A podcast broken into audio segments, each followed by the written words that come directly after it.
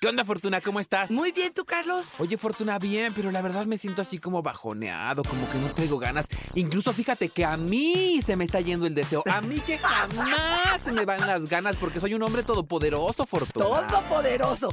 Hoy vamos a hablar de lo que es el deseo, de cómo se genera, del responsivo y del espontáneo, de cómo mantenerlo arriba tota.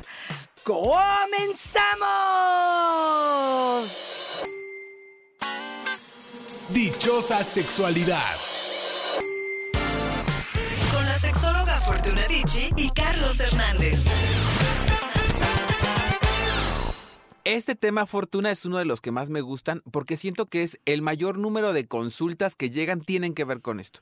Y sí notamos los especialistas que tenemos un montón de diferencias en nuestras definiciones del deseo y en los orígenes de aquello que nos detona el gozar o el no gozar. Y a mí me gustaría aquí hacer una acotación especial, Fortuna, y que nos ayudaras, comprometerte. También para los hombres, Fortuna. Tengo la impresión de que a los hombres nos está costando cada vez más gozar por muchas ideas que nos hemos construido y porque no sabemos cómo funciona nuestro deseo. Por supuesto que sí, Carlitos. Y esta expresión que yo dije al principio de arribotota es imposible, Carlos. Claro. Y desde ahí tenemos que entender que esto va a aumentar y a disminuir a lo largo de nuestra vida y que el deseo finalmente es una emoción que tiene que ver con una motivación que es generando, bueno, pues un estado emocional, el amor, la cercanía, el placer, el estado emocional de tranquilidad. Muchas de las cosas que vivimos y experimentamos es lo que van a permitirnos estar con ganas de compartir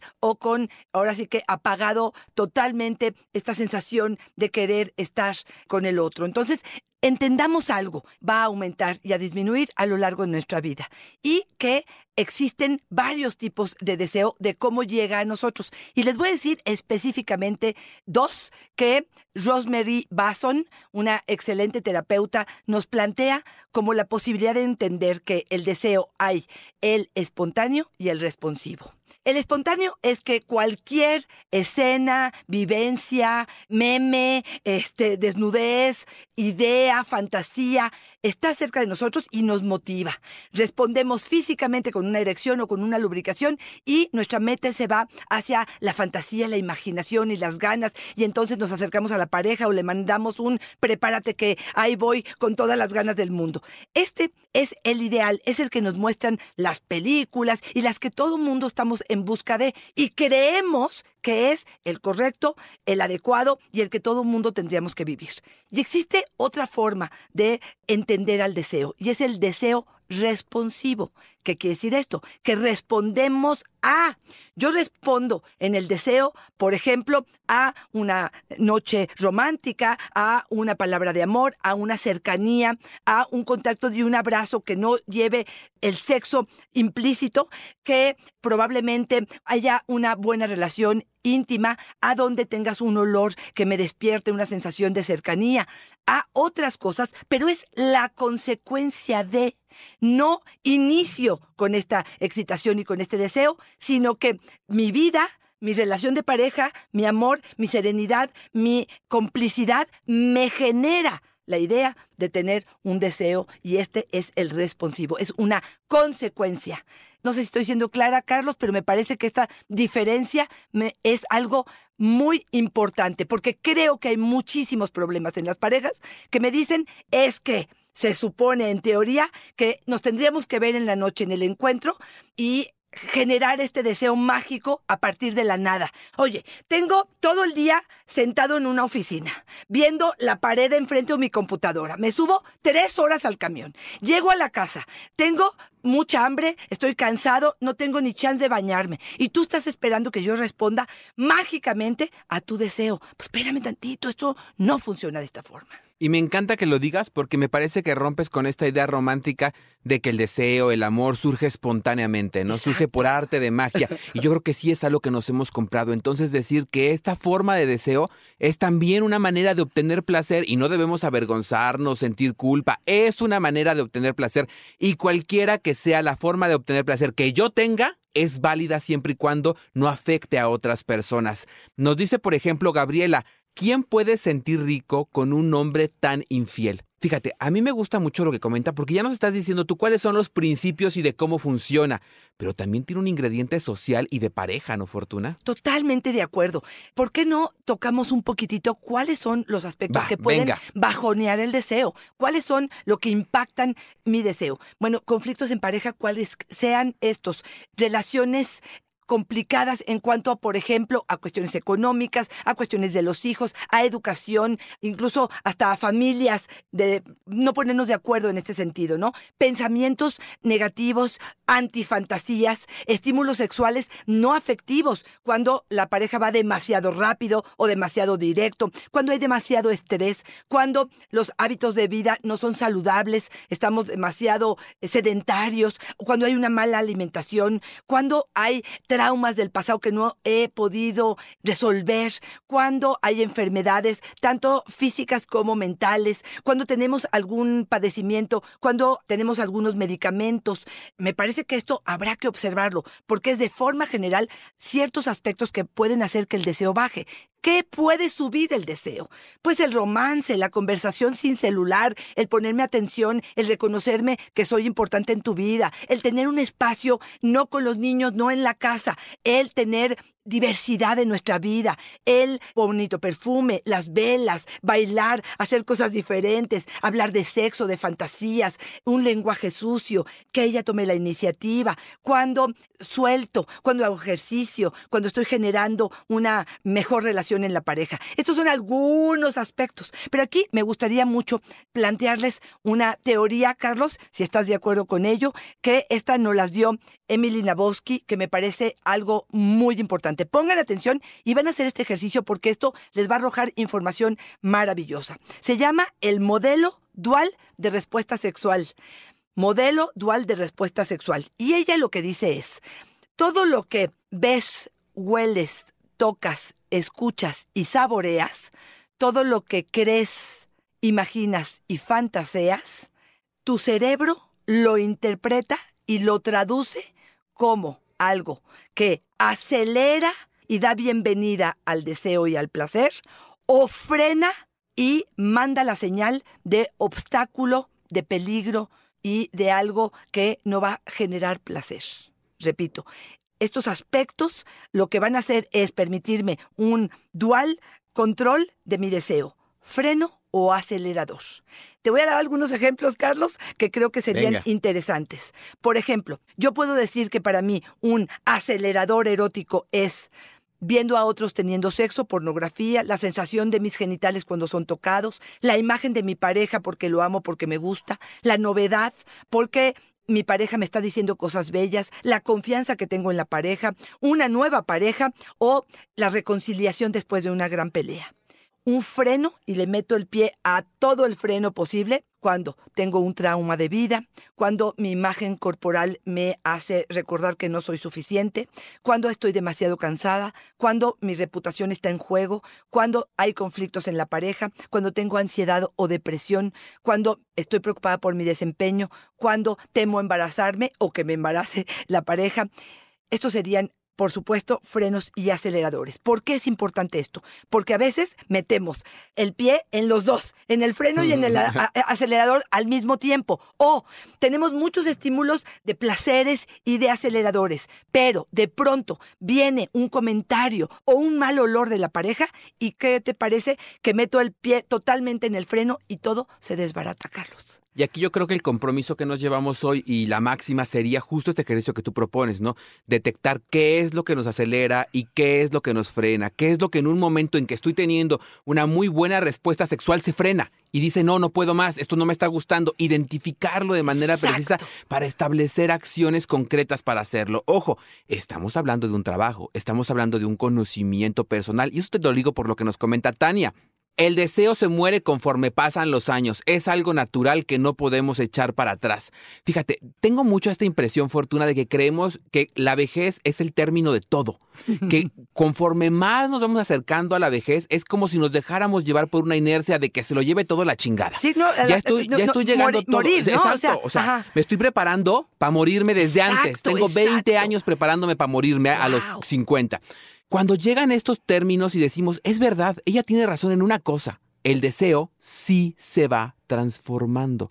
Pero creo que el trabajo está, Fortuna, en que estos cambios estén a favor, ¿no? Totalmente, me encanta lo que dices, la transformación. De verdad, yo sí creo que mientras esté viva voy a seguir generando este deseo. Y eso yo lo defino, yo lo controlo, yo lo estimulo, que es una de las partes importantes. Claro, si yo en mi vejez voy deprimiéndome, me voy volviendo sedentaria, me voy quedando en casa, mi estímulo mayor es la telenovela, no leo, no me activo, no me apego a los placeres, me duermo, no estoy en un grupo de amigas que me motive. Si estoy en ese plan, por supuesto que el deseo se muere, pero esté con pareja o no esté con pareja, lo que yo te diría es, mi deseo tiene que ver con ganas de vivir, ganas de estar alegre, de seguir generando placer, de apegarme a disfrutar, a gozar, a sensualizarme, a estimular mis sentidos, a muchas cosas que, como dices, se transforma. Yo no puedo comparar el deseo que a lo mejor siento hoy,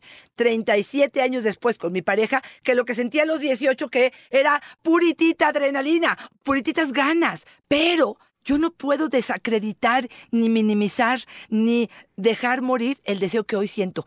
Es incluso un deseo más maduro que a lo mejor es incluso más rico. Y que sí quiero decirte algo, sí interviene mi estado emocional para que este deseo esté presente. Si yo estoy deprimida, demasiado estresada, si siento que ya no tiene sentido lo que estoy haciendo, me parece que puedo renunciar a esos placeres. Pero si yo estoy viva, si yo estoy conectada con los sentidos, si estoy gozosa, bueno, pues esto va a ser más de lo mismo, Carlos. Yo sabes cómo lo veo y así lo pongo mucho en consultorio Fortuna, el deseo como este árbol que nos ponían en los libros de texto de la, de la primaria, de la secundaria, que es un árbol frondoso con muchas manzanas.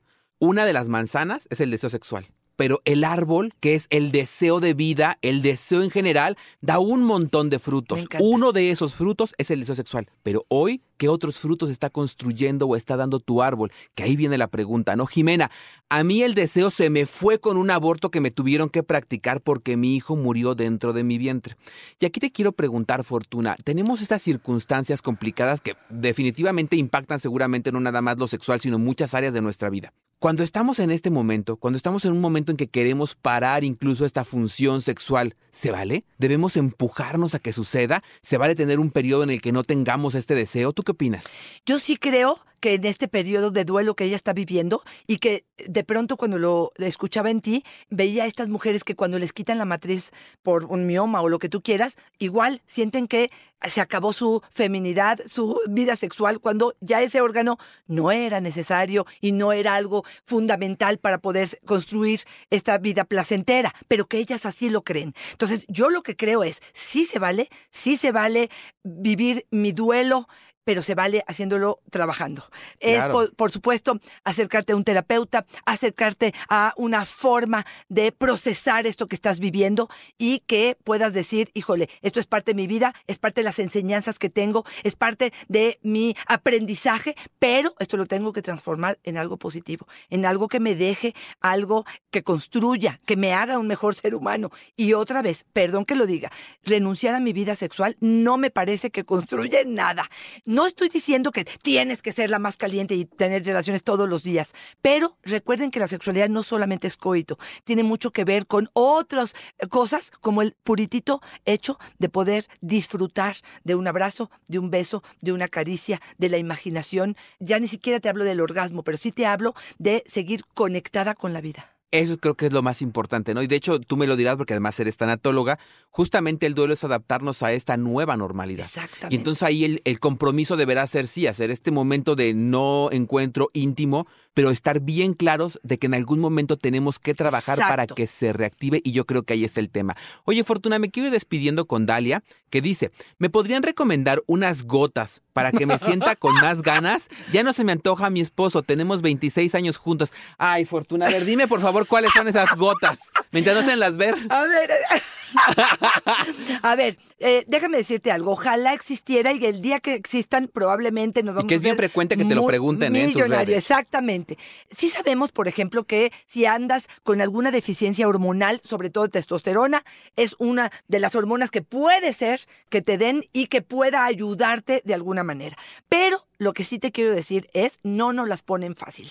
Aquí es una cuestión de trabajar, de entender lo que acabamos de decir, de entender que el deseo solito por 20 años de estar con la pareja puede ser que disminuya, pero que es un trabajo de ambos, seguir manteniendo esta pasión, esta eh, sensación de vida, este, este placer, este disfrute, ese goce, está en tus manos, corazón, y en las manos de tu pareja. Es más, a veces hasta le digo, está en tus manos ni siquiera en la pareja. Si el otro no quiere, tienes tu cabecita y tu cerebro y tu imaginación y tus fantasías y todo tu cuerpo y tus terminaciones nerviosas para seguir disfrutando. Claro que se poncha uno un poco, Claro. pero sí, sí creo que no hay esta varita mágica, ojalá la tuviera, pero sí es una cuestión donde pongamos de nuestra parte. Voy a hacer un breve Ve- resumen. dale, dale, dale. Y estamos hablando de que el deseo es una emoción, tiene que ver con una motivación.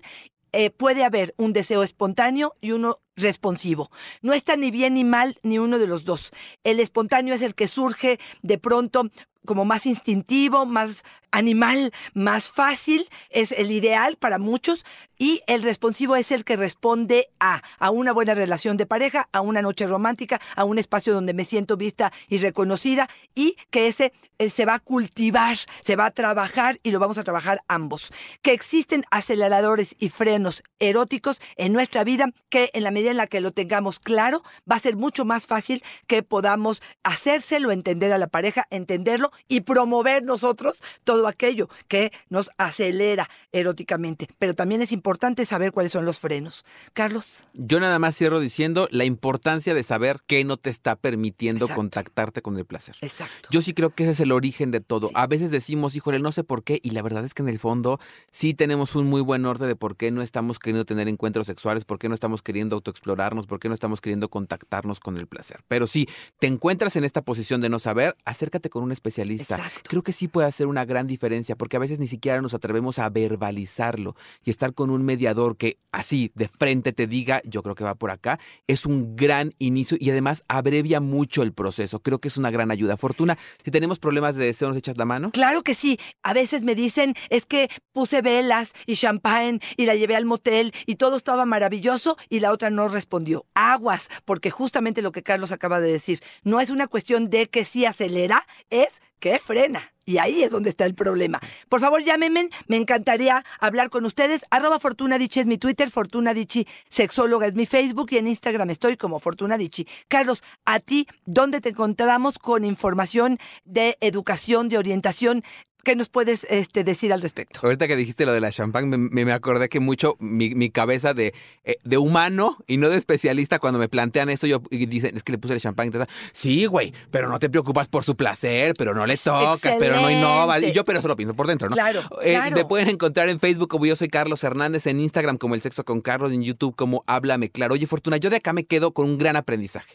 Sí es un trabajo. Sí tenemos que estarle echando una mano a nuestro placer en todos los sentidos y sí tenemos que estar en contacto con esa situación. Si notamos que es un periodo muy largo, sí hay que concientizarnos y decir, esto se está prolongando de más, algo aquí no está funcionando y acercarte con un especialista para buscar ayuda. Fortuna. Claro, y no lo dejen, no lo dejen a la suerte ni a la imaginación, exacto. ni crean que porque nos amamos o porque ya tenemos 20 años juntos, esto tiene que ser de forma natural. Es un trabajo. Fortuna, siempre es una fortuna y una dicha hacer este trabajo contigo. Igualmente, Carlitos. Bye bye.